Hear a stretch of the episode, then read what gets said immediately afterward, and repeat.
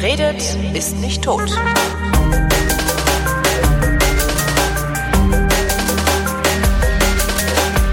Willkommen zu einer völlig neuen Ausgabe der völlig neuartigen, retrofuturistischen, ironisch modernen, geilurbanen, Unterhaltungsmatinee mit kryptozoologischer, radikal-pazifistischer Tradition, die fast alle Fragen vrindheitsgemäß, jedoch garantiert nicht nah, zeit, zeitnah beantwortet, sofern sie denn überhaupt an fragen.vrind.de geschickt werden. Hier ist die Vrindheit mit Alexandra Tobor! Und Holger Klein. Das ist aber auch ein bisschen Zeit gelassen. Ja, hallo. Äh, Ich ja, weißt du, ich bin gerade geschritten. Ich bin gerade mit meinem Computer geschritten von einem Ende des Zimmers zum, zum anderen. verstehe. Kam mir vor wie so eine Moderatorin, die die Showtreppe runtergeht. Und Ach, dabei immer so ein bisschen unbeholfen aussieht, ne? Weil die eine, eine goldene Regel ist ja, lass die Leute niemals gehen, wenn es nicht unbedingt nötig ist. Vor allen Dingen nicht während sie reden. Das, das stimmt schon, ja. Echt? Hm? Das ist äh, Ja, aber doch nicht, wenn du eine Showtreppe runtergehst. Nee, da sagst du ja auch nichts. Außer du, außer du bist halt so richtig entertaining und tänzelst darunter und singst dabei oder sowas. Aber musst du mal drauf achten. Wenn Oh Moderatoren Gott, reden, bitte lass uns das irgendwann aufnehmen. so, dass die Leute uns in Glitzeranzügen im Kopf visualisieren können, wie wir so richtig so 70er Jahre Showman so, so einen Auftritt hinlegen. Wo wir auch selber was singen, so ein bisschen Musical-Style. Ach, du meinst, wir Und sollten- zwar das Vrind-Intro. wir sollten also tatsächlich äh, uns eine Showtreppe suchen und die runtertänzeln, meinst du? Oder es soll Nein, nur ja, akustisch so. akustisch. Ah, okay. Akustisch soll es so klingen wie. Ja, nee, das kriegen wir. Oh, das ist voll, die- das ist eine Challenge für mich. Das ist gut. Ich mache einen Musical-Text aus unserem Intro-Text.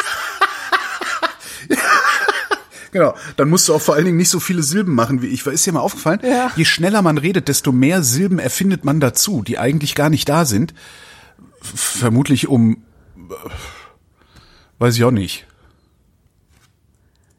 Ja, vielleicht soll das dich dann stabiler machen. So diese kleinen Silben, die sind so wie so kleine Steinchen, wenn du über, über größere Steine hüpfen musst. Geröll. Wir haben heute nur sehr wenig Zeit. Sprachgeröll. Ja, Sprachgeröll, auch gut. Warte mal, kann ich mal Sendungstitel notieren? Wo schreibe ich das denn jetzt hin?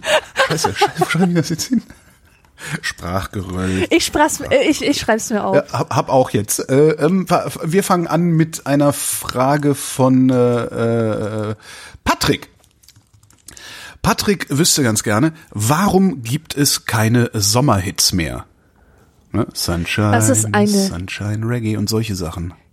Ja, natürlich auch Macarena, Stimmt. Saturday Night, Saturday Night war ein Sommerhit? Äh, Mambo Number 5. Oh, Saturday Night war ein Riesensommerhit. Genauso wie von Ace of Base. Ähm, Alles. Ich weiß nicht, ob das All That She Wants war oder The Sign. Aber ich sag dir, woher ich immer wusste, was der Sommerhit ist. Ich wusste das nämlich bereits, bevor der Sommer war. Natürlich wusstest Und du zwar, das, ist ja klar. Äh, ich kannte so eine Familie, die sind jedes Jahr nach Tunesien gefahren mit der ganzen Bagage und zwar in den Osterferien. Also immer Tunesien, Ägypten oder was und dann gab es, gab es da halt immer so Kinderdisco oder Animationsprogramm und da haben die immer den nächsten Sommertanz für den nächsten Sommer gelernt. Mit dieser ganzen Choreografie, Ja. wie, wie du zum Beispiel bei Macarena hast. Und ähm, Die sind dann sozusagen noch ausgeschwärmt in die anderen Urlaubsorte und haben das dann. Ja, genau. Ah. Genau, das hat sich dann verbreitet. Also die, die in Urlaub waren in Osterferien in diesen ganzen Ländern, die, die kannten diese Tänze schon und haben sie dann an die heimische Bevölkerung weitergegeben sozusagen. So habe ich das immer gelernt. Ich weiß gar nicht, ob es das noch gibt. Und ich glaube, das hat auch damit zu tun, dass die, ähm, dass die Geschmäcker so dermaßen differenziert sind oder einfach das Musikkonsumverhalten sehr differenziert geworden ist und jeder Mensch sozusagen in seiner musikalischen Filterbubble festhängt und ähm, man gar nicht mehr so sagen kann, dass, dass alle Leute mit der mit derselben Musik in Berührung kommen. Weiß ich nicht. Könnte das sein? Ich, ich glaube gar nicht mal so sehr, dass es keine Sommerhits mehr gibt. Also ähm, ich habe eher so den, also da, da, da schließe ich allerdings jetzt auch von mir auf alle anderen. Ich habe eher den Verdacht, dass ähm, ich die Sommerhits einfach nur nicht mehr mitbekomme, weil ich mich in bestimmten, äh, wie nennt man das in bestimmten äh, äh, Subkulturen oder Soziotopen ähm, nicht mehr bewege. Also, weißt du, ich gehe halt nicht mehr in die in die Großraumdisse. Ich fahre halt nicht mehr nach Malle in Urlaub und so. Das heißt, ich Ja, ja. ich komme mit den Dingern nicht mehr in Berührung, aber ich glaube sehr wohl, dass wenn du äh, 14 Tage oder drei Wochen Malle im Sommer machst, dass du dann nach Hause kommst und es gibt den einen Song, der in allen Läden gelaufen ist und der dann hinterher auch bei diesen privaten Dudelradios hoch und runter georgelt wird. Ich könnte mir schon vorstellen, dass es das noch gibt. Ich könnte mir nur halt vorstellen, dass wir das nicht mehr mitbekommen, weil wir, die wir uns ja für was Besseres halten, ja, ähm, was natürlich dann unmittelbar auf die Hörerschaft der Vrindheit abfärbt, die dann dadurch automatisch was Besseres wird, ja, dass wir uns nicht mehr in den Großraumdiskotheken auf Mallorca rumtreiben. So als Theorie. Mm. Ja, also Alters, ich würde das jetzt nicht so mit, mit Kultiviertheit in Verbindung Mist. bringen oder Mangel, Mangel daran, sondern tatsächlich mit dem Alter. Kennst du den Hit Despacito? Ist das das, wo, wo es so ganz viele Videos gibt, wo die dann so im Auto rumspacken? Ich habe keine Ahnung, ich weiß nichts darüber. Ah, okay. Ich habe es auch nie gehört, aber aber ich habe mitbekommen über die Kinder, mit denen ich zusammenarbeite, dass das der allergrößte Hit war für die letzten Sommer oder vor zwei Sommern oder sogar vor drei Sommern. Ich weiß es nicht. Auf jeden Fall, diese Sommerhits gibt es und die, die es am ehesten mitbekommen, sind tatsächlich die Kinder.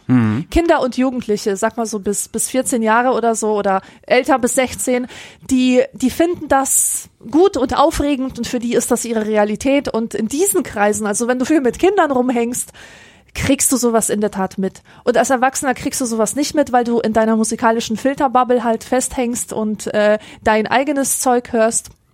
Und hin und wieder kriegst du es vielleicht mit, wenn du an so einer Beachparty vorbeiradelst oder, oder so. Aber dann denkst du dir, ja, voll die scheiß Mucke, aber du fragst dich jetzt nicht, oh, wie heißt wohl der Interpret? Ich muss sofort in den CD-Laden und mir die Maxi kaufen. Ja. Das- Diese Gedanken hast du halt nicht mehr. Ah, ich, äh, nee, ich gehe nicht ganz mit. Ich, also ich, äh, ich glaube tatsächlich, dass das eher was auch mit, mit Milieus zu tun hat. Irgendwann, irgendwann differenzieren sich die Milieus natürlich auch aus.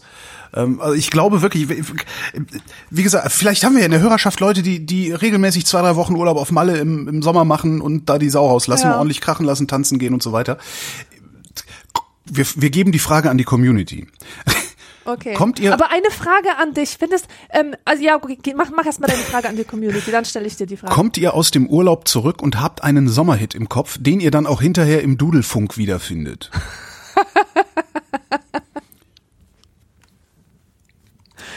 Ja, sehr schön. Eine Frage an mich. Meine, meine Frage an dich wäre gewesen, ist es tatsächlich so, dass du so einem geilen Sommerhit heutzutage nichts mehr abgewinnen kannst? Das bezweifle ich. Also ich glaube schon, dass ich einem, also der, der muss schon geil sein. Also das, das kann nicht mehr Macarena, äh, Macarena war es sowieso nicht. Das hat mich unglaublich genervt. Ich glaube, die meisten dieser Sommerhits, an die ich mich so erinnere, haben mich fürchterlich genervt. Es gab nur eine einzige Sache. Da waren wir auf Mallorca. Es muss auch schon wieder ein bisschen her sein. Und da lief rauf und runter. Ich glaube, wir waren im Herbst da. Ähm, ja, ich glaube, wir waren im Herbst da. Und es lief wirklich rauf und runter, mal alle zwei Stunden oder sowas haben die die Nummer gespielt. Ähm, Mr. Brightside äh, von äh, Ja, das ist Ja? ja, mal ein Sommerhit. Oder? Und der ist So. ja, der ist ja gar nicht so wie die anderen. Genau, aber- mit spanischen Rhythmen. aber er funktioniert genau wie die anderen. Zumindest hat er das bei mir getan. Äh, der hat ne den den den den den dieses schöne Intro mit dem dieses pling pling Ja. Intro. Na, Mr. Brightside. Das äh, das hat tatsächlich funktioniert. Also ich glaube, es muss bei mir was anderes sein als äh, You're My Heart, You're My Soul, was im Übrigen auch mal ein Sommerhit war und zwar als ich auf So. Mallorca war irgendwann in Und auch 80ern. geil. Also ich find's geil. Nee, ich habe da immer wenig mit anfangen können. Aber weißt du, wenn du dann im Laden stehst und es läuft, bist, äh, tanzt halt auch. Ja, aber komm, einen, einen habe ich noch für dich. Boys, Boys, Boys von Sabrina. Auch nicht gut. Nee. Wie bitte? Bo Sabrina, war das, das, das war, hatte die, war das die mit diesen riesigen Brüsten, die immer das so war knapp die mit den angezogen Titten, war? ja. Die war das. Die war Nee, das. das- die hat- Aus Palermo. Nee, die haben wir, das, das haben wir geguckt, weil die halt so rumgelaufen ist, aber das haben wir nicht wegen der Musik. Nee. Ja, gut. Voyage, Voyage, und Desireless. geil. Oh, das mag ich nicht. War das auch ein Sommerhit? Das ist das- doch so voll, voll der Herbsthit eigentlich. Ja, Das stimmt. Wir haben es im Sommer rauf und schon ein runter bisschen gehört. melancholisch. Ja, stimmt. Und man versteht ja auch nichts.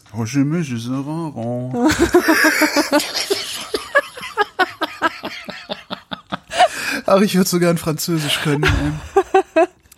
Kommen wir zur nächsten Frage. Die kommt von Dine und Dine wüsste gerne, was haltet ihr äh, von dem Konstrukt Hochsensibilität, Hypersensibilität? Alex, glaubst du, du bist vielleicht hochsensibel? Das ist jetzt mein Thema. Das ist einfach genau mein Thema. Und ich weiß, dass viele unserer Hörerinnen und Hörer sich jetzt freuen, weil sie genauso drauf sind und ein Interesse für dieses Thema haben. Und tatsächlich bin ich da sehr viel weitergekommen. Ich habe mich ähm, erinnert an eine Sendung, die wir mal gemacht haben. Da wurde schon mal so eine ähnliche Frage gestellt. Und damals habe ich gesagt, dass mir dieser Hype von diesem Thema so dermaßen auf die Nerven geht und dass ich händeringend versuche, für das Phänomen irgendwie einen wissenschaftlichen Zugang zu finden. Exakt, das war auch immer mein Problem, ja. Genau. Also, die Sache ist die. Äh, ja, ich bin hochsensibel, aber ich trete zurück, mich als das zu bezeichnen, weil ich jetzt tatsächlich mittlerweile etwas anderes gefunden habe, was mir einfach weiterhilft. Das äh, Konzept Hochsensibilität äh, lernt eigentlich niemand in der Psychologieausbildung. Richtig, das ist. Das ist auch der Grund, warum, wenn man zum Therapeuten geht und sagt, ich bin hochsensibel, können Sie mir helfen, der Therapeut sagen wird, keine Ahnung, wovon du redest. Ja, das ist also im entweder Grunde, er hat das, wirklich das, nichts davon gehört. Das Problem, das Problem bei Hochsensibilität ist, dass das eigentlich, äh, zumindest zuletzt ist es auch lange her, dass ich mich darum gekümmert habe, weil ich auch den Verdacht habe, dass ich das habe. Ähm, und alles, was ich gefunden habe, was ich mich kümmern konnte, ist, dass, es ein, dass das ein esoterisches Konzept ist. Es ist ein Konzept, das entdeckt wurde von Coaches, mhm. tatsächlich. Und Coaches, die haben ja diese Wohlfühlstrategie. Ja, von Coaches halte ich die wenig. Sagen dir ja. in, die sagen dir, die schreiben Bücher und da steht etwas drin, was du hören willst. Und Leute lesen diese Bücher und die fühlen sich ganz warm ummantelt von, wie, von so einer warmen, kuscheligen Decke, mhm. weil in diesen Büchern steht, egal wie bescheuert du im Kopf bist, du bist total okay, so wie du bist und es gibt tausende von anderen Leuten, denen geht es ganz genauso und deswegen hier der Erfahrungsbericht von Emily und von Hans-Peter, genau, die erzählen genau, dir genau. das, ja, und so funktioniert das halt. Und mich hat das äh, angefangen anzukotzen schon relativ bald, nachdem das so massentauglich wurde, dieses Konzept. Natürlich, meine ersten Bücher, die ich darüber gelesen habe, da war ich vielleicht Mitte 20 oder so, die haben mir wahnsinnig weitergeholfen und haben mir auch so eine positive Identifikation verschafft und, und alles, ähm, alles war irgendwie relativ positiv, aber je länger ich mich damit beschäftigt habe, desto mehr ist mir aufgefallen, dass dieses Themengebiet komplett geflutet wird von ESO-Spinnern. Ja. Und dass die dir dann auch irgendwelche Kristalle verkaufen wollen und die sind, das ist so Strahlengläubige, die sagen, ja, du bist halt hochsensibel, du bist besonders empfindsam, äh, so gegen Handystrahlung und WLAN und so, ja.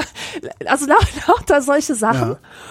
Und ich habe mich davon distanziert. Ja. Und seitdem war ich jahrelang auf der Suche nach einer Art, das in irgendeiner Weise wissenschaftlich auszudrücken, was da gemeint ist. Ja. Und ich habe jetzt endlich, das darf ich jetzt verkünden, ich habe jetzt endlich etwas gefunden, wovon ich glaube, dass es Hochsensibilität abbildet ADS. oder analog, nein, nein, nein, oder analog dazu ähm, gebraucht werden kann, um über das Problem zu kommunizieren und sich auch selbst zu helfen. Und zwar ähm, äh, gehe ich jetzt auf die Big Five. Ja. Das Big Five Persönlichkeitsmodell Ja. hat verschiedene Eigenschaften. Zwei Zwei Dimensionen der Persönlichkeit sind Offenheit und Neurotizität. Mhm. Ja. Meine Behauptung ist nun, dass Hochsensibilität äh, der Kombination aus relativ hohen Werten auf der Offenheitsskala und hohen Werten auf der Neurotizitätsskala entspricht. Was bedeutet das? Das bedeutet, du läufst ständig mit offenen Kanälen durch die Welt und nimmst alles auf und kriegst alles mit. Gleichzeitig hast du wegen der Neurotizität eine hohe Reaktivität auf all diese Eindrücke. Das heißt, es ist nicht einfach so, dass du so im buddhistischen Sinne alles an dir vorbeiziehen lässt, sondern du reagierst auf jeden Eindruck, der, der dir in den Kanal reingeschossen kommt. Jemand schaut dich schief an und sofort hast du eine psychische Reaktion und denkst dir, oh mein Gott, hat er mich so schief angeguckt, weil ich hässlich bin? Habe ich irgendwas an mir, was mich zum Opfer macht, ja? Und ähm, für mich ist Hochsensibilität nichts anderes als die Kombination von diesen beiden Ausprägungen auf diesen beiden Dimensionen. Und ich denke, da würden jetzt ganz viele protestieren. Also ich fange sehe gerade an zu protestieren. Ich, darum atme ich so schwer. Okay, Ich, ich, aber ich sehe deinen Ansatz. Na, mach erst mal fertig, ja? Mach mal fertig. Also meine Frage, du musst ja wissen, woher ich komme. Ich komme aus, ich komme von der Fragestellung her, wie kann Menschen mit Hochsensibilität wirklich geholfen werden? Und meine These ist, ihnen kann nicht geholfen werden, indem man ihnen sagt, du bist hochsensibel, du empfindest alles als so furchtbar viel schlimmer, als es ist. Und das ist aber okay so, weil Genau, das macht dich eigentlich auch ein awesome. bisschen besser.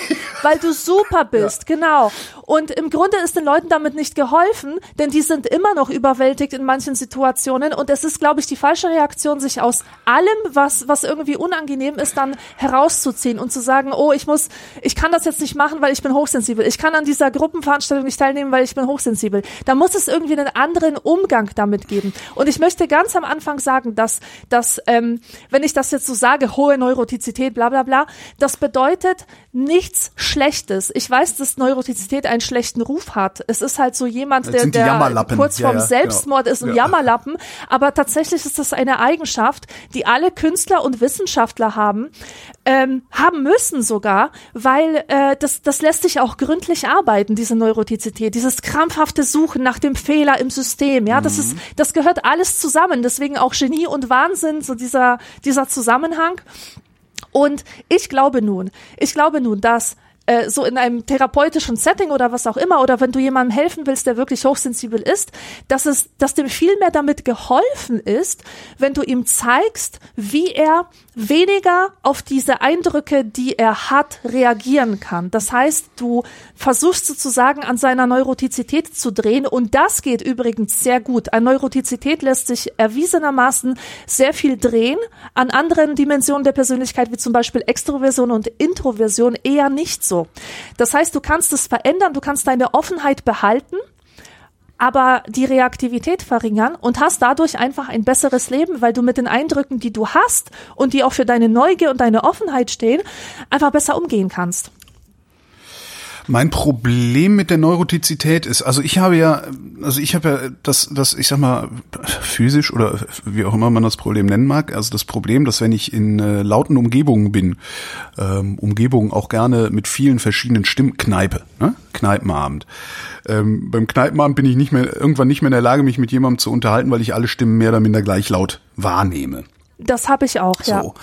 Ähm, jetzt wurde mir auch, ja, also genau, genau aus dieser Coaching-Ecke äh, im, im Wesentlichen oder im weitesten Sinne schon häufiger gesagt, ja, du bist wahrscheinlich hochsensibel. Ähm, mein, äh, ich, ich kann dir ein, ein, teilweise folgen auf dem Weg, aber die, also das Problem mit dem Neurotizismus ist, dass der auch mit Labilität einhergeht und ich halte mich für nicht labil. Und ich glaube auch nicht, dass du neurotisch bist und übrigens glaube ich auch überhaupt nicht, dass du hochsensibel bist. Okay. Ich habe einfach nur ADS, meinst du? Ja. Okay. Nein, ernsthaft, Nee, ist mach ja okay. eine Umfrage. Nein, nein, ja, mach, mach eine Umfrage in der, in der Hörerschaft, wer dich für einen hochsensiblen Menschen hält. Ich glaube niemand. Okay. Und ich meine, das hat dir ein Coach gesagt. Ja, Die Coaches, Coaches, äh, ich sagen jedem, dass er Ja, hochsensibel ja, ist. ich habe so viel Zeit mit Coaches, ich habe so viel Zeit mit Coaches verbracht und mich auch äh, ausbilden lassen. Ich, äh, ich halte von Coaches gar nichts. Also Ja. wer, wer, wer, wer zum Coach geht, sollte sich lieber einen Seelsorger holen, weil der Pfarrer meint es wenigstens ernst. Ja. So. Ja, gut, dann hätten wir das Thema für mich jedenfalls auch gekriegt. Ich bin, ich bin auf die Kommentare gespannt, weil wir haben, wir haben keine dumme Hörerschaft, zumindest weitestgehend. keine Nein, keineswegs. Ja. Ähm, Martin macht sich Gedanken über Autarkie. Wie lange könntet ihr, wenn ab sofort keine Nahrungsmittel mehr in eure Wohnung gelangen dürften, von euren Vorräten leben? So ein bisschen rechnen. Ne? Gar nicht lange. Eine Woche vielleicht. Ehrlich? Ich habe aus der Corona-Krise nichts gelernt. Ach Gott. Ich müsste wirklich rechnen. Ähm, also mindestens einen Monat. Echt? Hast du so viele Konserven? Ich habe, äh, das waren jetzt noch nicht die Konserven, sondern das war, das war für den Notfall. Ich habe irgendwann mal, es gab ja, es gibt ja immer so diese, diese ne, Bundesamt für Bevölkerungsschutz und sowas. Ja, sehen Sie zu, dass Sie für Ja. mindestens zwei Wochen Vorräte zu Hause haben, falls hier mal, falls mal irgendwie alles ganz schlimm wird, tralalala. Und ich habe mir gedacht, ähm, so, bevor ich jetzt anfange, hier so ein rotierendes Vorratssystem zu machen, wo ich dann immer die Nudeln von hinten nehme und, ne, oder von vorne nehme und nach hinten die neuen, damit dann das Mindesthaltbarkeits und, und dann hier noch irgendwie eingekochte Leberwurst und weiß der Geier, was in meinen Schrank steht. Das ist mir halt alles viel zu, viel zu anstrengend. Und darum habe ich mir einfach mal irgendwann ähm, ein, ein äh, Monatsvor, also ich habe mir gedacht, when shit hits the fan, ja, Ich liebe diesen Ausdruck. dann ist mir halt scheißegal, ob ich hier ein Entrecote esse oder äh, Mehl oder sonst irgendwas. When shit hits the fan, brauche ich eine Sache, ich brauche Kalorien. Und zwar äh, ungefähr 2000 am Tag. Jetzt bin ich fett, das heißt, ich brauche nur 1500, dann komme ich mit meinen Vorräten ein bisschen länger aus ähm, und habe mir äh, so Expeditions-Notvorratzeugs ähm, ähm, gekauft. So, das ist, äh, das nennt sich Komprimat und das sind so ähm, ja im Grunde so so so ge gepresstes Weizengedöns mit Vitaminen, also ne, so alles mögliche an Mikronährstoffen drin. Und es, es ist vegan, das ist halt auch das Zeug, was sie aus Flugzeugen äh, über Krisengebieten abwerfen. Und äh, alles, was du machen musst, ist das irgendwie so in eine Schüssel bröseln, Wasser drauf, zu einem Brei verrühren und dann hast du halt so einen äh, mittelmäßig schmeckenden Haferschleim. So. Das macht aber satt, also das hat halt Kalorien und darum, das habe ich mir, das, das hält halt irgendwie 20 Jahre oder so. Und das habe ich mir irgendwann mal gekauft, in der Ecke gestellt und da steht das jetzt. So für, wenn es mal richtig schlimm wird. Und alles andere sind halt so, ich habe halt relativ viel Vorräte, weil ich, ähm, ich bestell halt gerne, ich bestell halt gern mein Essen und wenn ich was bestelle, dann habe ich irgendwie, ich weiß nicht, ich komme damit nicht so ganz klar, dann nur so, so kleine Sachen, also so wenig zu bestellen. Dann bestelle ich halt immer gleich zehn Dosen Tomaten oder sowas. Und bei mir stehen halt auch einfach Konservenmehl habe ich relativ viel, weil ich verschiedene Mehlsorten habe. Also ich käme damit bestimmt dann nochmal 14 Tage oder drei Wochen über die Runden. Wie sieht's mit Klopapier aus? Äh, ich glaube, da habe ich, weiß ich jetzt gar nicht, sechs, sechs oder sieben Rollen stehen da hinten. Also, weil das letzte, worum ich mir Sorgen mache, when shit hits the fan, ist auch, womit ich mir den Arsch abwische. Ja. Das sind so, ich, ich, darum finde ich die ganzen Prepper auch immer so geil irgendwie. Ja, wir haben hier Vorräte, um unseren Lebensstandard ein Jahr lang zu halten. Du Schwachkopf. Ja. Weil wenn du in den Keller musst, mein Freund, dann ist dein letztes Problem, deinen Lebensstandard zu halten. Ja. Ja? Und dann Ja, kannst du ja, dir nämlich genau. auch irgendwie so eine komischen scheiß Expeditionsdinger da in die Ecke stellen äh, und hast dann vielleicht nur noch das Problem, woher du sauberes Wasser bekommst. Ja. So, und wir leben hier nicht, ich, die- diese ganzen Leute, die haben ja auch alle viel zu viele von diesen beknackten Filmen gesehen. Ja, ich mein, Ja, ja, klar. Das, das ist ja nicht hier, Woher sollen die denn sonst Wissen darüber haben? Nein, vor allen Dingen, was, was glauben die denn, was hier passiert? ja. Es macht Katschumpf und ah, der, genau, elektromagnetischer Impuls, alle Elektrogeräte funktionieren nicht mehr, marodierende Horden in der Stadt. Hört mal auf, Leute. Ich, ich kann da ein Buch empfehlen, ein sehr gutes, wie sich, wie, wie sowas tatsächlich aussieht. Ähm, das ist von, ich weiß nicht mehr, wie es, äh, wie der Autor heißt. Fällt's mir noch ein? Nee, ich könnte es jetzt googeln. Soll ich mal schnell googeln? Ich google's mal, während ich laber. Ähm, ein Buch empfehlen, äh, das heißt Wolfszeit ist von Harald Jäner. Wolfs Ach so, das, ja, das Wolfszeit, wollte ich auch schon immer Deutschland und die. Deutschen 1945 bis 1955. Und also wenn Shit irgendwann The Fan gehittet hat, dann war das 1945. Ähm, und ich finde es ist ganz interessant, wie die, wie die äh, Zivilbevölkerung damit umgegangen ist, äh, dass die Welt wirklich so ausgesehen hat, wie sich diese ganzen Apokalyptiker das so vorstellen. Und so wird's halt nicht kommen. Ja, weil die Autos haben erstmal noch Benzin und hier, ne, also es ist alles, ja, das ist alles nicht, ja. Nee, aber ich glaube schon, dass ich so mit Strecken äh, und, und äh, gelangweilt sein bestimmt zwei Monate hier irgendwie durchhalten könnte. Es gäbe allerdings auch Fischsuppe. I. Komm jetzt schnell weiter zur, Schnell weg. zur äh, schnell weg.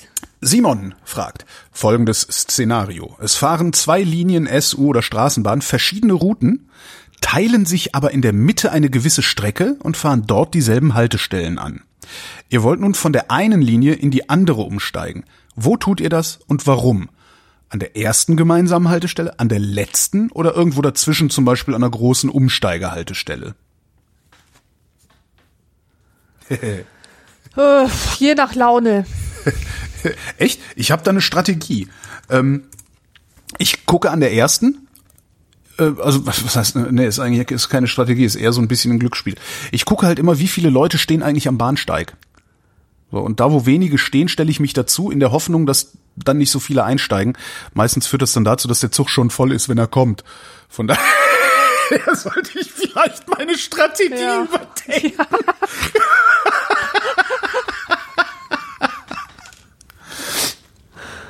Sehr schön. Was ist das denn jetzt hier für eine Frage? So, da, von Angelika. Angelika hat zwei Fragen geschickt und bei der einen meldet mein System, Achtung, bei dieser Nachricht ist Vorsicht geboten. Oh, okay. Da geht's um Nahrungsergänzungsmittel. Nee, dann nicht. Dann nicht. Mach die andere. Dann die andere. Angelika schreibt. Hallo, ich habe einen vierjährigen Sohn. Wenn ihr die Frage vorlest, ist er sicher schon fünf. Sekunde? Nee, sieben.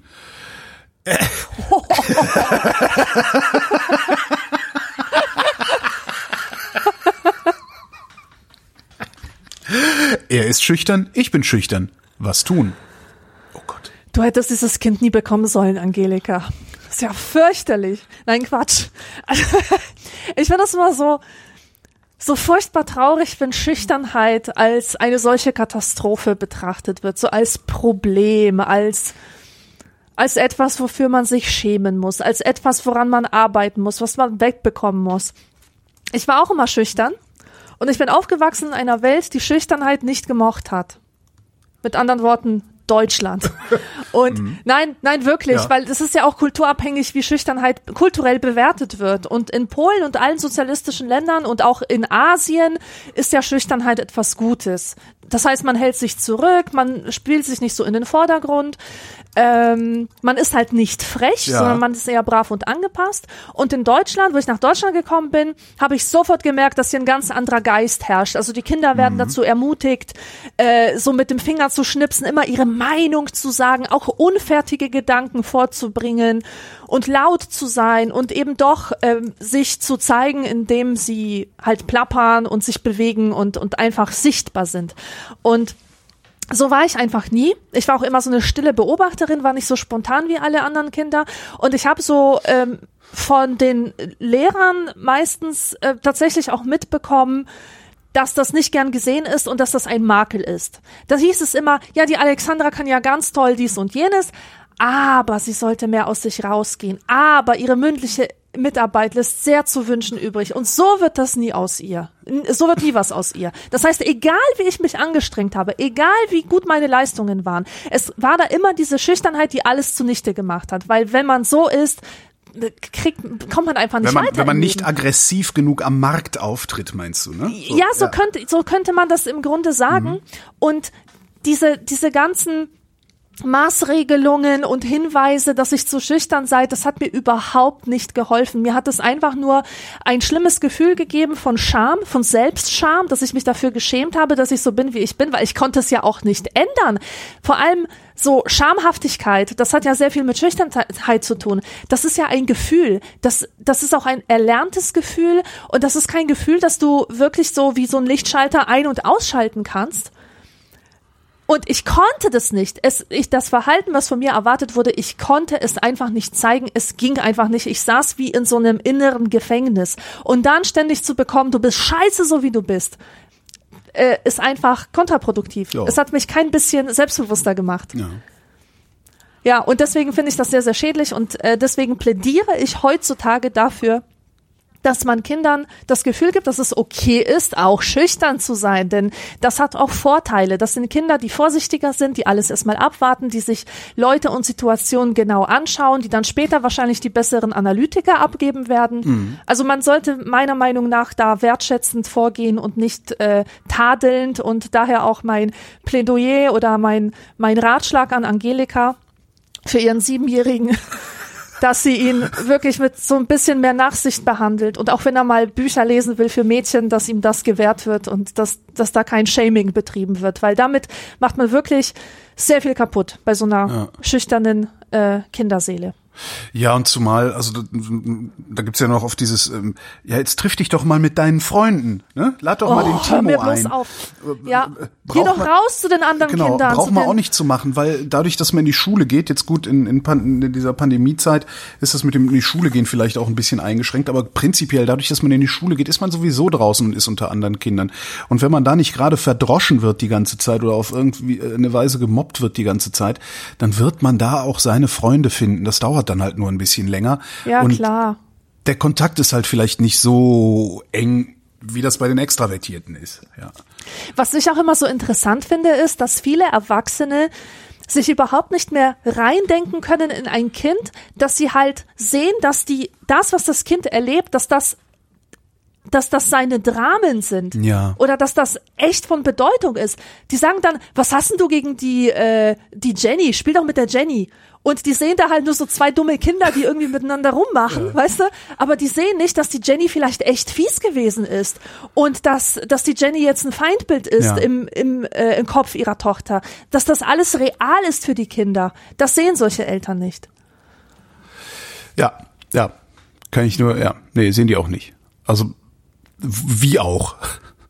Ja. Weil ich glaube, die meisten Menschen erinnern sich ja auch gar nicht mehr daran, wie das Leben mit neun Jahren war.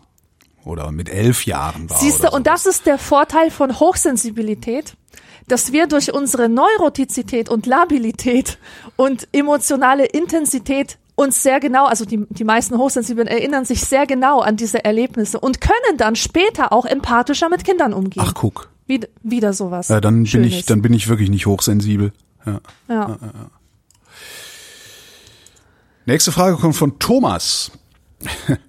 In einer Vrindheit März 2017 hat Holgi berichtet, jemand habe ihn darauf hingewiesen, dass er beim Podcasten häufig schmatze oder schnalze. Ich schnalze, ich schmatze. Ich hoffe, ich schmatze nicht. Er wollte sich das abgewöhnen. Hast du? Weiß ich nicht, ehrlich gesagt. Ähm, ja, ich glaube, ich habe mir das zumindest in Teilen abgewöhnt, denn ich schneide es nicht mehr so oft raus. Also ich meine, ne, er meint dieses also.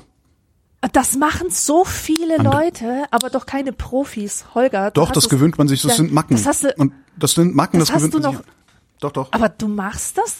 Natürlich nicht so nicht nicht so laut und und plakativ, aber es, es passiert mir auch, dass ich was weiß ich, Alexandra, hm? klar, passiert. Und wenn du Mhm. nicht wenn du nicht rechtzeitig Bescheid gesagt kriegst, dann gewöhnst du dir sowas halt auch an. Und das, Ja. das schreibt er halt auch. Ist auch schön. Mir allerdings scheint daran etwas zugesagt zu haben. Ich mache das jetzt oft und zwar so wie Holgi, schreibt er. Ja, Und er fragt, scheiße. und er fragt, passiert euch das häufig, dass ihr merkt, euch etwas von jemand anderem unbeabsichtigt abgeguckt zu haben? Leider, ja. Und schämt ihr euch manchmal dafür? Ja. Ja, definitiv. Ich weiß es nicht. Ich guck mir wahrscheinlich, ich glaube, ich kann nur existieren, indem ich mir lauter Sachen abgucke. Darum rede ich ja auch mit so vielen Leuten und, und rede so viel. Und also ich meine, letztendlich, wir, wir leben doch von Vorbildern. Also unsere Identität Ja. ist doch besteht doch im Grunde aus der Summe aller Vorbilder, die wir uns genommen haben Ja, oder, oder aber das Schlimme ist, du erkennst eine Verhaltensweise als dumm und machst es dann trotzdem. ich habe zum Beispiel so ein, äh, ich, ich habe richtig was gegen den Ausdruck, was macht es mit dir? Was hat es mit dir gemacht? Was hat es mit uns? Wie, wie fühlst du dich? Was macht's mit dir? Das ist- Weil ich finde dieses, was macht es mit dir? Weißt du, das, früher gab's das nicht. Das kam irgendwann kam das in den Sprachgebrauch das ist hinein. journalesisch. das ist furchtbar. Ja, journalistisch Ähm, ist eine Sprache, die nur Journalisten verstehen und da gehört, was macht es mit dir? Wie fühlt man Ja. sich? Auch gerne genommen, äh, genau, wie fühlen Sie sich da? Was haben Sie, Weißt du- was haben Sie gedacht als? Ist auch journalistisch. Wie überrascht waren Sie? Ist auch journalistisch. Ja. Ist, was ist das für eine Einstiegsfrage? ich habe- Wie überrascht waren Sie vom Wahlergebnis? Wollen, und, und noch nie ist darauf geantwortet worden, und ich warte darauf, dass, dass der Interviewte sagt, wollen Sie mich verarschen auf einer Skala von 1 bis 10 oder äh, wie, wie überrascht waren Sie eigentlich? aber zurück zu diesem, Ja. Was macht es mit Ja. dir? Was macht das was mit macht, dir? warum, warum ich das so ekelhaft finde, es erinnert mich an die Frage oder an, an den Satz, zeig uns doch mal an dieser Puppe, was der Onkel mit dir gemacht hat. Oh Gott! So. Und Stimmt, es hat sowas, es da hat, muss ich automatisch dran, da ich, ich will nicht, dass Sachen was mit mir machen. Es- Und diese Sachen machen ja auch nichts mit mir. Ah. Diese Sachen sind in meinem Kopf drin und wenn hier irgendjemand was mit irgendwem macht, dann bin ich es. Mein Gehirn macht Sachen mit diesen Dingen, die in meinem Kopf sind. Ja, ich beschäftige mich damit. Aber es ist nicht so, dass etwas, was mit mir macht, das hat so was, öh, so was Bedrohliches. Das ist einfach Sprache, die in mir richtig Krämpfe, geradezu Krämpfe auslöst. Und trotzdem erwische ich mich jedes Mal dabei, wie ich sage, na ja, da muss man sich fragen, was es halt mit einem macht. Und ich, ich, ich find's Ja, aber Verstehst ist ja im ich Grunde ist das ja, ja, aber das ist, aber ich höre es so oft, dass es in meinen alltäglichen Sprachgebrauch eingegangen ist und es ist keineswegs so, dass es nur von Journalisten gebraucht wird, Natürlich sondern nicht, das ich wird höre von das Leuten- im Alltag. Von allen wird es jetzt benutzt. ja, weil niemand in der Lage oder willens ist, das Wort Gefühle in allen seinen Ausprägungen überhaupt zu benutzen. Weil die Frage, was macht es mit dir, ist ja eigentlich Oh, auch nur die andere Frage gut. ist, wie fühlst du dich eigentlich damit? Ähm, das ist ja die Frage, die, Ja, die genau. da eigentlich gestellt wird. Und ist dir mal aufgefallen, wie oft Menschen sagen, dass sie da total emotional waren, aber nicht sagen, dass sie total gerührt waren oder gefühlig oder sonst irgendwie was. Aber ich war so hat mich emotional. so berührt, ja. Und dann habe ich, dann habe ich realisiert, wie emotional ich eigentlich war. Realisiert ist übrigens auch so ein Wort, was ich wirklich verachte. Und ich verachte Menschen dafür, dass sie es benutzen. Und ich, ich lese Texte grundsätzlich nicht Das ist weiter, aber auch aus wenn dem irgendwo. Englischen, oder? Ja, I Das realized. ist so- aber im Deutschen heißt Ja. das, ich habe meine Aktien verkauft und habe einen Gewinn realisiert. Ach so, ah, ah. Was sie eigentlich sagen wollen, ist, ich habe festgestellt, ich habe bemerkt, Genau. ich habe be- bestenfalls gelernt, verinnerlicht, aber ich habe nichts realisiert. Das ist, Ja, das ja, ist, ja. das ich, das ist alles Privatfernsehensprech. Das ist alles dieses, dieses etwas, ja, äh, unterklassige Privatfernsehen Werbungsgelaber. Du musst echt mal darauf achten, wie oft in den szenischen, also in den oder fiktionalen oder teilfiktionalen Produktionen des Privatfernsehens gesprochen wird, wie in den Werbespots dazwischen. Und das Ja. überträgt sich dann, da habe ich geschnalzt gerade übrigens, und zwar unbeabsichtigt. Und das überträgt sich dann in die Alltagssprache und auf einmal reden alle wie so ein, wie RTL 2. Ja, aber das ist doch absolute grauenvoll. Ja, natürlich das ist das Schlimme Ist, grauenvoll. dass du dann nicht mehr ausdrückst, was eigentlich da ist. Exakt. Ich habe letztens von Vor einer Dingen, gehört, du- die ist Sterbebegleiterin Ja. und die hat mir erzählt, dass ein Mann gestorben ist, ohne Spuren zu hinterlassen. Der hatte gar keine Familie Wow. mehr, ein, also so ganz für sich allein. Dann hat sie gesagt, das hat mich so berührt. Ja, genau. Und äh, ich, ich habe mich da erstmal zehn Minuten lang nicht von erholt, was sie da gerade gesagt hat. Was die meinte war, das hat sie erschüttert. Klar, das ist auch eine Art von emotionaler Bewegung. Aber das ist so viel anders als berührt, weil wenn dich etwas berührt, zumindest habe ich die, das Gefühl, äh, wenn, wenn dich was berührt, dann bist du, dann bist du irgendwie, zum Beispiel wunderschöne Musik kann dich berühren. Oder es berührt dich, dass ein kleines Kind für dich einen Blumenstrauß gepflückt hat oder so. Okay, da machst du. Okay. Aber nicht, wenn ein Mensch einsam stirbt und du beobachtest das. Oder? Das weiß ich nicht. Ähm, Ich würde an der Stelle, also ich würde es immer kontextabhängig sehen. An der Stelle würde ich sagen, die Frau hat schon so viele Leute sterben sehen, dass sie überhaupt nichts erschüttern kann, was damit zusammen, im Zusammenhang ist. Ich könnte mir vorstellen, dass der Unterschied, dass für sie der Unterschied zwischen berührt und erschüttert einer äh, ein zeitlicher ist. Wenn sie sagt, das hat, das hat mich berührt, da habe ich noch ein bisschen länger drüber nachgedacht, als ich sonst Ah. über die Toten nachdenke, die ich hier so Ach habe so, okay.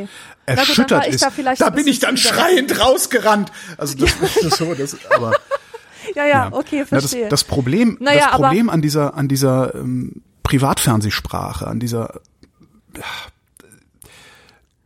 ich bin ja, ich bin wirklich weit davon entfernt, hier so Pegida-artig Verein deutsche Sprache rumzujammern, dass die Sprache verkommt und so. Das, das finde ich alles albern.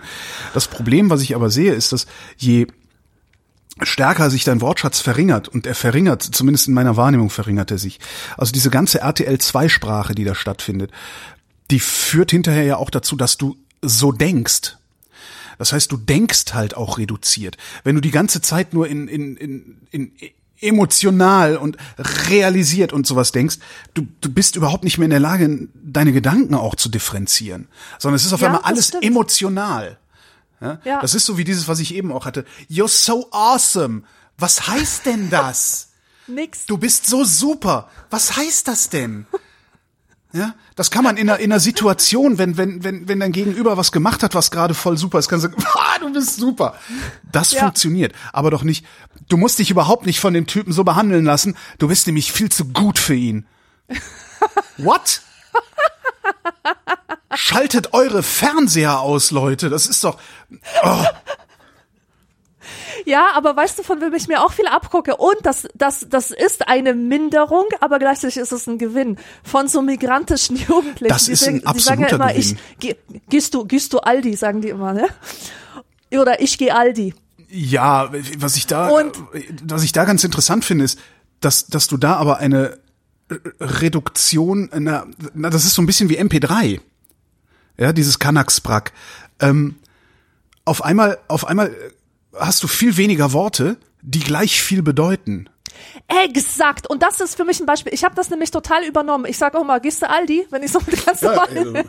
Oder ich gehe jetzt Rossmann, soll ich was mitbringen? Ach, echt cool. Und ja, und ich finde das total geil. Das also, weil tatsächlich, das ist genauso wie du Das sagst. ist ent, ent, ent, ich kann entrümpelt. übermitteln, ja, genau, Sprachentrümpelung. ge- ich, ja. ich übermittle genau das, was auch vorher da war, mit weniger, äh, wie, wie nannten wir es? Sprachgeröll. Sprachgeröll, genau.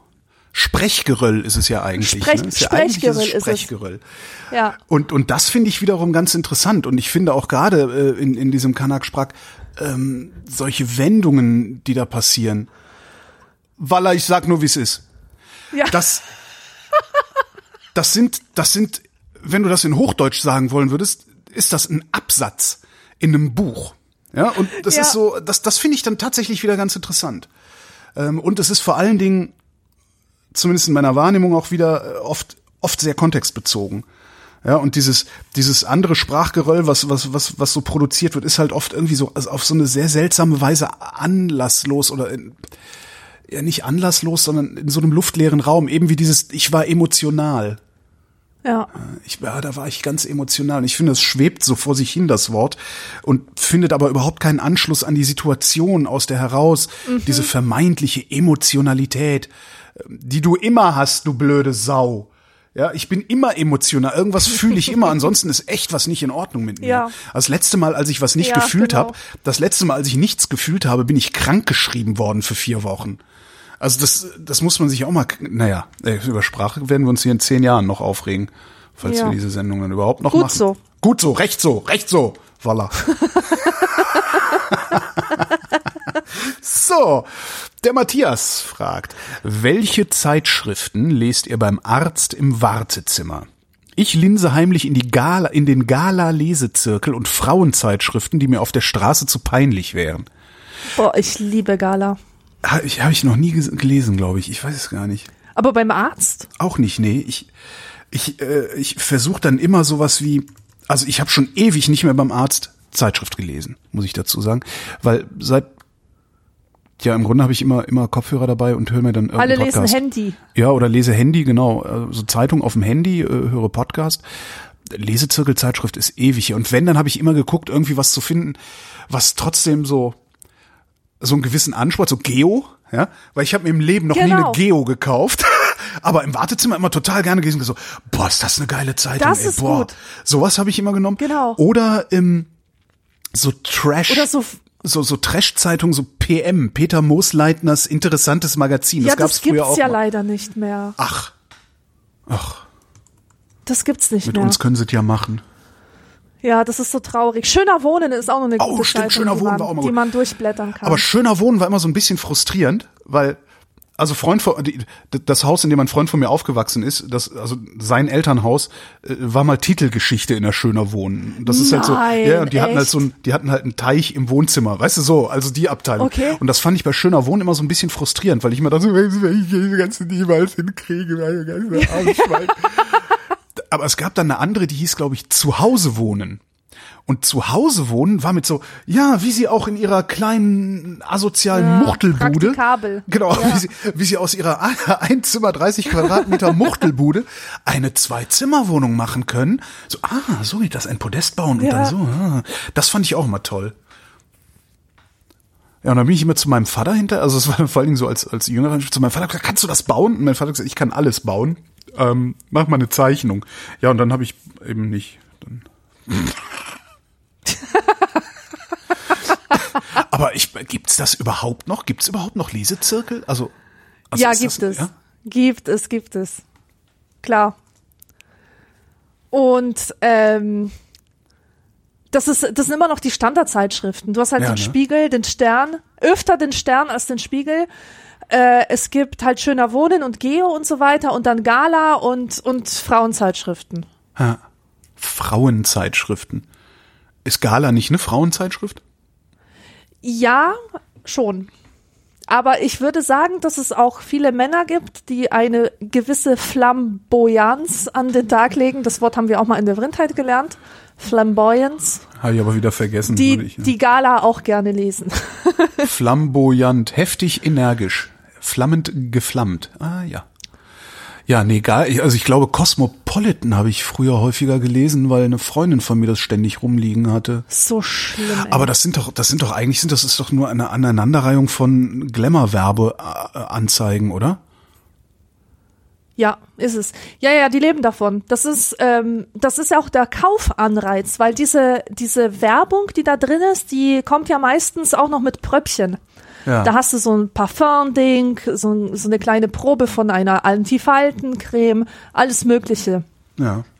Dann irgendwelche Gutscheine für Klamottenshopping. Und früher war immer so dieses, diese, diese Parfümproben, wo man so, die man so aufgeklappt hat, weißt du, die man so aufreißen musste und dann so sein, seine Hand äh, am, Ja! am Papier gerieben. Die fand ich immer irgendwie cool. Ah, die Das waren hat- mega geil. Vor so allem eine danach, Ästhetik wenn du das diese- einmal aufgerissen Schallpla- hattest. Ja. Wenn du es einmal aufgerissen hattest, hat das ganze Magazin danach gerochen. Ja. Und zwar wochenlang. Das fand ich immer voll Das fand geil. ich auch total und, geil. Und, es gab noch eine Sache in Zeitschriften, die ich genauso oder noch geiler fand. Das waren diese, diese Plastischallplatten. Kennst du die? Oh mein Gott, ich liebe sie. Was ist da daraus ich geworden? Warum werde ich mit sowas- Jahre oder so? Da gab's in der Mickey Maus gab es sowas immer. So eine so eine Plastikschallplatte, so eine Folie einfach Ja, zum genau, Folie, Auflegen genau. auf dem Plattenteller, gell? Ja, ja, ja, ja, Abspielfolie. Da waren dann so Urwald-Dino-Geräusche drauf. Oh mein Gott, das war so geil. Und das ist, glaube ich, ich glaube, so ab 93, 94 sind diese Vinyl-Schallplattenspieler komplett aus der Mode gekommen, weil da wirklich die CD den Siegeszug angetreten hatte. Die musste sich dann äh, zeitweise noch gegen ja, nein, nicht gegen die Minidisc behaupten. Äh, das, das nicht. Die Minidisc war auf dem Markt, gerade in Ja. dieser Zeit und hat sich so gar nicht durchgesetzt. Was ich halt heute die noch CDs. bedauere. Ja, ist schade, gell? Ich fand die Minidisc, so- die Minidisc fand ich wirklich, wirklich das ideale Medium damals. ja. Also bedienbar wie eine CD, aber klein genug, dass man sie in der Schublade verschwinden lassen kann. Weil das, das, das, ich bin ja, ich bin ja über nichts so froh wie darüber, dass ich keine CDs mehr im Regal stehen habe. Diese schrecklichen sogenannten Manhattan-Türme. Schlimm! Äh, nee, das geht gar nicht. Also das ist Also das, schrecklich. Das ist irgendwie, das ist tatsächlich, das ist die, die, die, die Evolution zum Negativen und zwar des Kassettenkarussells. Das war schon Oh schlimm. Gott, oh Gott, oh Gott. Ja, das war schon, das war schon furchtbar, aber das hat es noch getoppt, diese Manhattan-Türme. Ja, aber ich habe auch Und, im Regal, im äh, Bücherregal hat man ja dann auch immer so reihenweise CDs gehabt. Habe ich nicht mehr. Das ist so angenehm, einfach diesen diesen Plastikram so. Ah. Ich finde es auch geil, vor allem diese sogenannten Jewel Cases. Genau. Die sind ja, die sind ja immer kaputt gegangen innen drin. Dieses, Stimmt, das ist dieses Ding, wo die Bröckchen. CD dran hängt, das ist immer gebröckelt und dann ist das so innen rein in die CD und dann hast du immer so eine kleine Rassel, die du ein Baby in die Hand drücken könntest. Und ähm, das hat mir auch nicht gefallen. Aber äh, weil du sagst, äh, um, je kleiner, desto besser, das habe ich halt anders gesehen, weil ich habe Musik, für mich war Musik auch deswegen geil, weil so eine Platte und so eine Vinylschallplatte auch so ein Gesamtkunstwerk war. Du, das war so ein Vinylschallplatten finde ich auch überhaupt nicht schlimm, fand ich auch nicht schlimm, habe ich auch immer gekauft, zwar nie viele, aber Die immer mal auch, wieder. Die sind auch groß, aber die nehmen nicht wirklich viel Platz ein, weil wenn du die Genau. nämlich in so ein Billigregal stellst oder so, dann hast du da, weiß nicht, 50 Schallplatten in so einem Ding, das, das geht ja eigentlich. Ja. Ja, ja, das ist, weiß ich gar nicht, wie viel ich hier habe. Ja, das ist nix. Das ist nix. Es ist auch irgendwie, ähm, es ist vor allen Dingen nicht aus Plastik. Plastik ist Ja. immer hässlich. Ja, Ja. ja. Genug aufgeregt. Ähm, worum geht's jetzt? Warte mal hier. Äh, Robert fragt, gibt's mehr gute oder mehr böse Menschen auf diesem Planeten? Das ist so schwer zu sagen. Ähm, ich habe mal so eine Regel gelernt. Erkläre nichts mit Bosheit, was nicht auch mit Dummheit erklärt Mhm. werden kann. Das ist so eine Variation. Äh, Das ist, das ist in der, das ist in der, äh, ich sag mal, in der Konspirologie, also wenn es um Verschwörungstheorien geht, ist das der erste, der erste Punkt, äh, an dem du irgendetwas, Ah. irgendeine Theorie überprüfen kannst. Das ist tatsächlich der erste Maßstab, den du anlegst.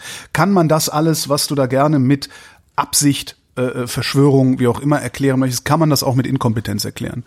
Ja, Da genau. gibt, das gibt sogar irgendwie, das hat glaube ich sogar einen Namen, dieses, äh, diese Regel. Und insofern glaube ich auch, dass es einen Irrglauben gibt darüber, dass die Welt voller böser Menschen ist. Ich glaube, dass die Welt viel mehr voller dummer Menschen ist, als voller böser Menschen. Und Menschen, die wirklich evil sind, also sogenannte Psychopathen, das sind nicht so viele. Nein, Menschen sind gut. Die sind in der Minderheit. Ja, ja. Und ich würde auch sagen, vom Gefühl her, dass der Mensch im Grunde gut ist. Na, das siehst der du wird ja. manchmal so von seinen inneren Dämonen vielleicht davon daran gehindert, das zu entfalten, das auch in jeder Situation zu zeigen, aber grundsätzlich ist der Mensch gut. Das siehst du ja auch an im Grunde beliebiger psychologischer Forschung, äh, dass Menschen kooperativ sind. Ja, Ähm, gleichzeitig hast du halt das Problem, wie du sagst, es gibt, es gibt böse Menschen. Ich bin fest davon, es gibt böse Menschen, also die sind nicht auf die schiefe Bahn geraten und eigentlich, und Nee. die sind böse. Ähm, es gibt böse Ideologien. Ich glaube, dass der Kapitalismus zumindest in Teilen eine solche böse Ideologie ist. Und diese bösen Menschen und die bösen Ideologien, die es gibt, die nutzen wahrscheinlich unbewusst, äh, die nutzen aus, dass das Gehirn strukturiert ist, wie es ist, nämlich dass es zu Fehlschlüssen und Kurzschlüssen neigt. ja, ja, ja. ja. So. Und äh, ne, dann und vor allen Dingen zu kurz, ja doch Kurzschlüssen. Ne, warum speckst du nicht ab? Weil der Erfolg zu weit in der Zukunft ist und der Erfolg oder das Erfolgserlebnis, eine Tafel Schokolade zu essen, ist näher dran, also isst du die Tafel Schokolade. Warum verhalten wir uns nicht ökonomisch über die gesamte Volkswirtschaft oder über den gesamten Planeten solidarisch, weil der Benefit so weit weg und so abstrakt ist, dass wir den kurzfristigen Benefit Shareholder Value meinetwegen vorziehen. So, und Genau. jetzt gibt, kommen Leute, die sagen, ähm, wir nehmen, ich bleibe mal bei diesem Shareholder Value, jetzt kommen Leute, die sagen, ähm, finde ich geil, damit kann ich mich frisch machen, weil ich bin ein Psychopath. Und erfinden dann sozusagen eine Struktur oder eine Ordnung, in der ihre Psychopathie gut bedient wird und gleichzeitig alle Leute mitspielen, weil sie denken, dass das schon richtig sein wird, weil es fühlt sich ja richtig an, weil das andere, was sich richtig anfühlt, fühlt sich muss ich mir zu stark herleiten, als dass es sich richtig anfühlen würde. So ist es. So, und schon verhalten paar- sich alle, und schon, schon verhalten sich, machen. genau, schon verhalten sich alle Leute auf irgendeine Weise böse, obwohl sie nicht böse sind und haben auch immer ein, zumindest vordergründig gutes Argument dafür, dass sie sich verhalten, wie sie sich verhalten. Das kannst du dir jetzt in der in der Pandemie angucken mit den ganzen Leuten ohne Maske. Ähm, das kannst du dir wie gesagt in der Ökonomie angucken. Das kannst du dir in der Umwelt an. Das kannst du dir überall angucken. So, aber wenn du, sobald du psychologische Forschung betreibst, stellst du fest, Menschen sind prinzipiell kooperativ. Ja. So und nicht nicht äh, äh, wie nennt man das komparativ? Nee, nicht komparativ, wie nennt man Äh, das? kompetitiv. Kompetitiv, genau. Das hast du halt einfach nicht. Das wird das das ist anerzogen und das man muss sehr viel Aufwand treiben, damit das überhaupt passiert. Also man muss ganze Völker und Landstriche unterdrücken, damit das kompetitive irgendwann als einziges übrig bleibt. Ja. Wie man da rauskommt, weiß ich übrigens nicht. Naja, aber vielleicht wäre das sogar ein Ansatz, den Kapitalismus auf ähm, menschlichere Füße zu stellen. Ja, genau. da mal zu und nicht zu sagen, wir schaffen den ab, wird, wird sowieso nicht passieren, weil es gibt genug Psychopathen und es ist ähm, natürlich auch der kurzfristige Gewinn eine ganz interessante Sache. Und mit kurzfristig meine ich auf die eigene Lebenszeit be be beschränkt. Ne? Das ist ja schon kurzfristig. Also wenn ich, wenn ich einfach daran arbeiten kann, dass es mir mein Leben lang gut geht, ähm, und es dafür dann anderen was schlechter geht, ja, Mai, das krieg ich schon irgendwie argumentiert. Ähm, Ja. Das heißt, vielleicht, wenn man da ansetzen würde, den Kapitalismus zu revolutionieren, dass man sagt, so, wir machen bestimmte Dinge einfach, es gibt, ne, es gibt keine Aktiengesellschaften mehr, es gibt nur noch Genossenschaften oder sowas. Da könnte man ja machen. Dann würden zwar ganz viele Aktionäre jammern, ja, aber die würden halt auch in einer besseren Welt leben. Ja. Aber äh, halt nicht mehr in einer Welt, in der sie es besser haben als viele andere. Das ist so ein, ja, naja. Ja, es gibt mehr gute Menschen als böse Menschen auf dieser Welt. Marvin fragt, äh, ich lese gerade In Defense of Food von Michael Pollan und wundere mich, wie wurden wohl Pflanzen genannt, bevor sie angepflanzt wurden? Samen. Äh, ja, keine Ahnung, aber es ist doch ein interessanter Gedanke, dass wir als Menschheit, wann eigentlich benennen wir Dinge? Weil der Mensch ist ja irgendwann, oder der, der stolpert halt immer wieder über Sachen, die er nicht kennt, wo er keinen Namen für hat. Oder ähm, bevor, also bevor er halt zu differenzieren anfängt. bevor man zu differenzieren anfängt, ist halt die Wiese voller Unkraut. Ja. Und du denkst dir, da wächst halt Unkraut. Und dann schaust du genau hin und stellst fest, aha, hier ist Löwenzahn, da sind Disteln, da ist halt wieder irgendwas anderes, Schafsgabe oder so. Und ähm, wann hat der Mensch eigentlich damit begonnen, diese Sachen zu benennen? Meine These wäre jetzt, in dem Moment, wo der Mensch Grund hat anzunehmen, dass ihm dieses Ding etwas nützt. Dass er sich das verfügbar machen kann. Oder schadet. In, in dem Moment, wo es O- überhaupt, Oder schadet, aber in dem Moment, wo es Bedeutung erlangt, muss es halt bedeutet werden. Genau, so ist es. Also eigentlich etwas ganz, ganz Simples. Sobald es eine Bedeutung für dich bekommt, sei es eine positive oder eine negative, entweder indem das Wissen dich davor schützt, dich zu vergiften, oder indem das Wissen dir neu, eine neue Nahrungsquelle verschafft, ähm, brauchst du einen Namen dafür. Du kannst ja dann auch mit anderen darüber kommunizieren und das dann ähm, dir mehrfach beschaffen. Zum Beispiel kannst du deinen Sohn losschicken und sagen, so von, von dieser Pflanze Bumba, Lum oder so, so holst du mir jetzt zehn Stück. Ja, wobei Marvin ja fragt, äh, wie wurden wohl Pflanzen genannt, bevor sie angepflanzt wurden? Der unterstellt ja, dass es keine Pflanzen gab, bevor sie angepflanzt wurden. Ja, genau. Aber also bevor ja. es diese Nutzbarmachung gab. Ja, aber die standen nein, ja überall es rum. gab diese Pflanzen schon, aber ja, aber die wurden ja nicht erkannt von anderen. Und wie sollen die Leute das denn benennen, bevor sie es benannt haben? Also wäre die Frage, wie wurden Also ich glaube, so meint er das. Die Frage wäre also, wie wurde die Flora vor der neolithischen Revolution genannt? Und ich denke, die Antwort Ach lautet, so. die Antwort lautet, Bäh!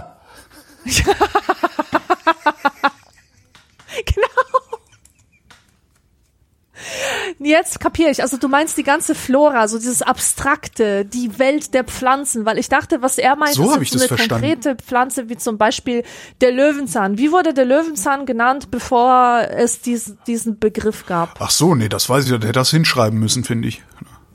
Ja. Pflanzen genannt, bevor sie angepflanzt wurden. Ach so, jetzt, okay, jetzt verstehe ich das wieder ganz anders. Gott, mein Gehirn spielt verrückt. Es Saatgut. in alle möglichen Richtungen. Machen wir schnell weiter, bevor das hier schlimm Ja. wird. ja, ja, ja, schnell weiter. Tobias schaut verträumt zum abendlichen Horizont und wundert sich, wie nennt ihr die Farbe, wenn das Orange des Sonnenuntergangs auf das Blauschwarz des Abendhimmels trifft? Ich dachte zuerst violett, aber gerade sieht das eher grau aus. Aha. Der Abend, die Abendhimmel, weiß ich gar ich habe dem noch nie einen Namen, also doch, das ist lila. und ich hasse lila. Echt, ich liebe das. Nee, ich ist eine Farbe, die ich nicht mag. Ich habe dem noch nie eine, eine, äh, einen Namen gegeben. Ich nenne sowas immer Campari Orange oder so. Wenn das so übergeht, aber das ist ja eher so von Rot zu zu Orange, zu Gelb und, und dieser schwarz, lila ja. Stich, der ist da gar nicht drin. Ich weiß nicht, vielleicht wenn man noch einen Schuss Blue Curacao dazu gibt, vielleicht bekommt man dann einen Cocktail. Vielleicht kennt ja jemand einen Cocktail, der sich aus, aus äh, Orangetönen und Lila-Tönen zusammensetzt, die dann langsam ineinander übergehen, also die Ja. so geschichtet werden. Und wer Tequila Sunrise schreibt, Dann kann man das. Wer Tequila Sunrise schreibt, wird für jeglichen weiteren Kommentar geblockt. Kommen wir zur obligatorischen Höflichkeitsfrage von Esorel, denn wir haben heute wenig Zeit und müssen die Sendung schnell beenden. Wie geht's uns denn heute?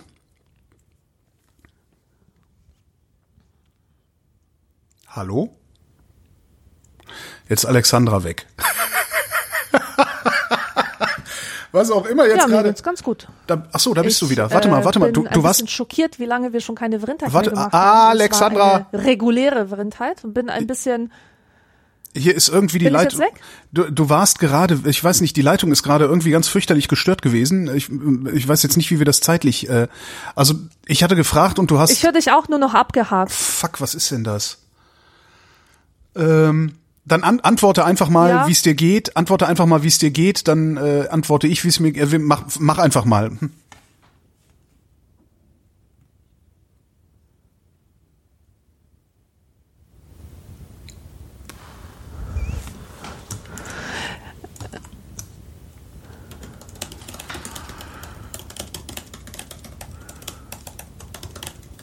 Oh fuck, hier passiert ja gerade gar nichts mehr. Was ist denn das? Hallo, hörst du mich?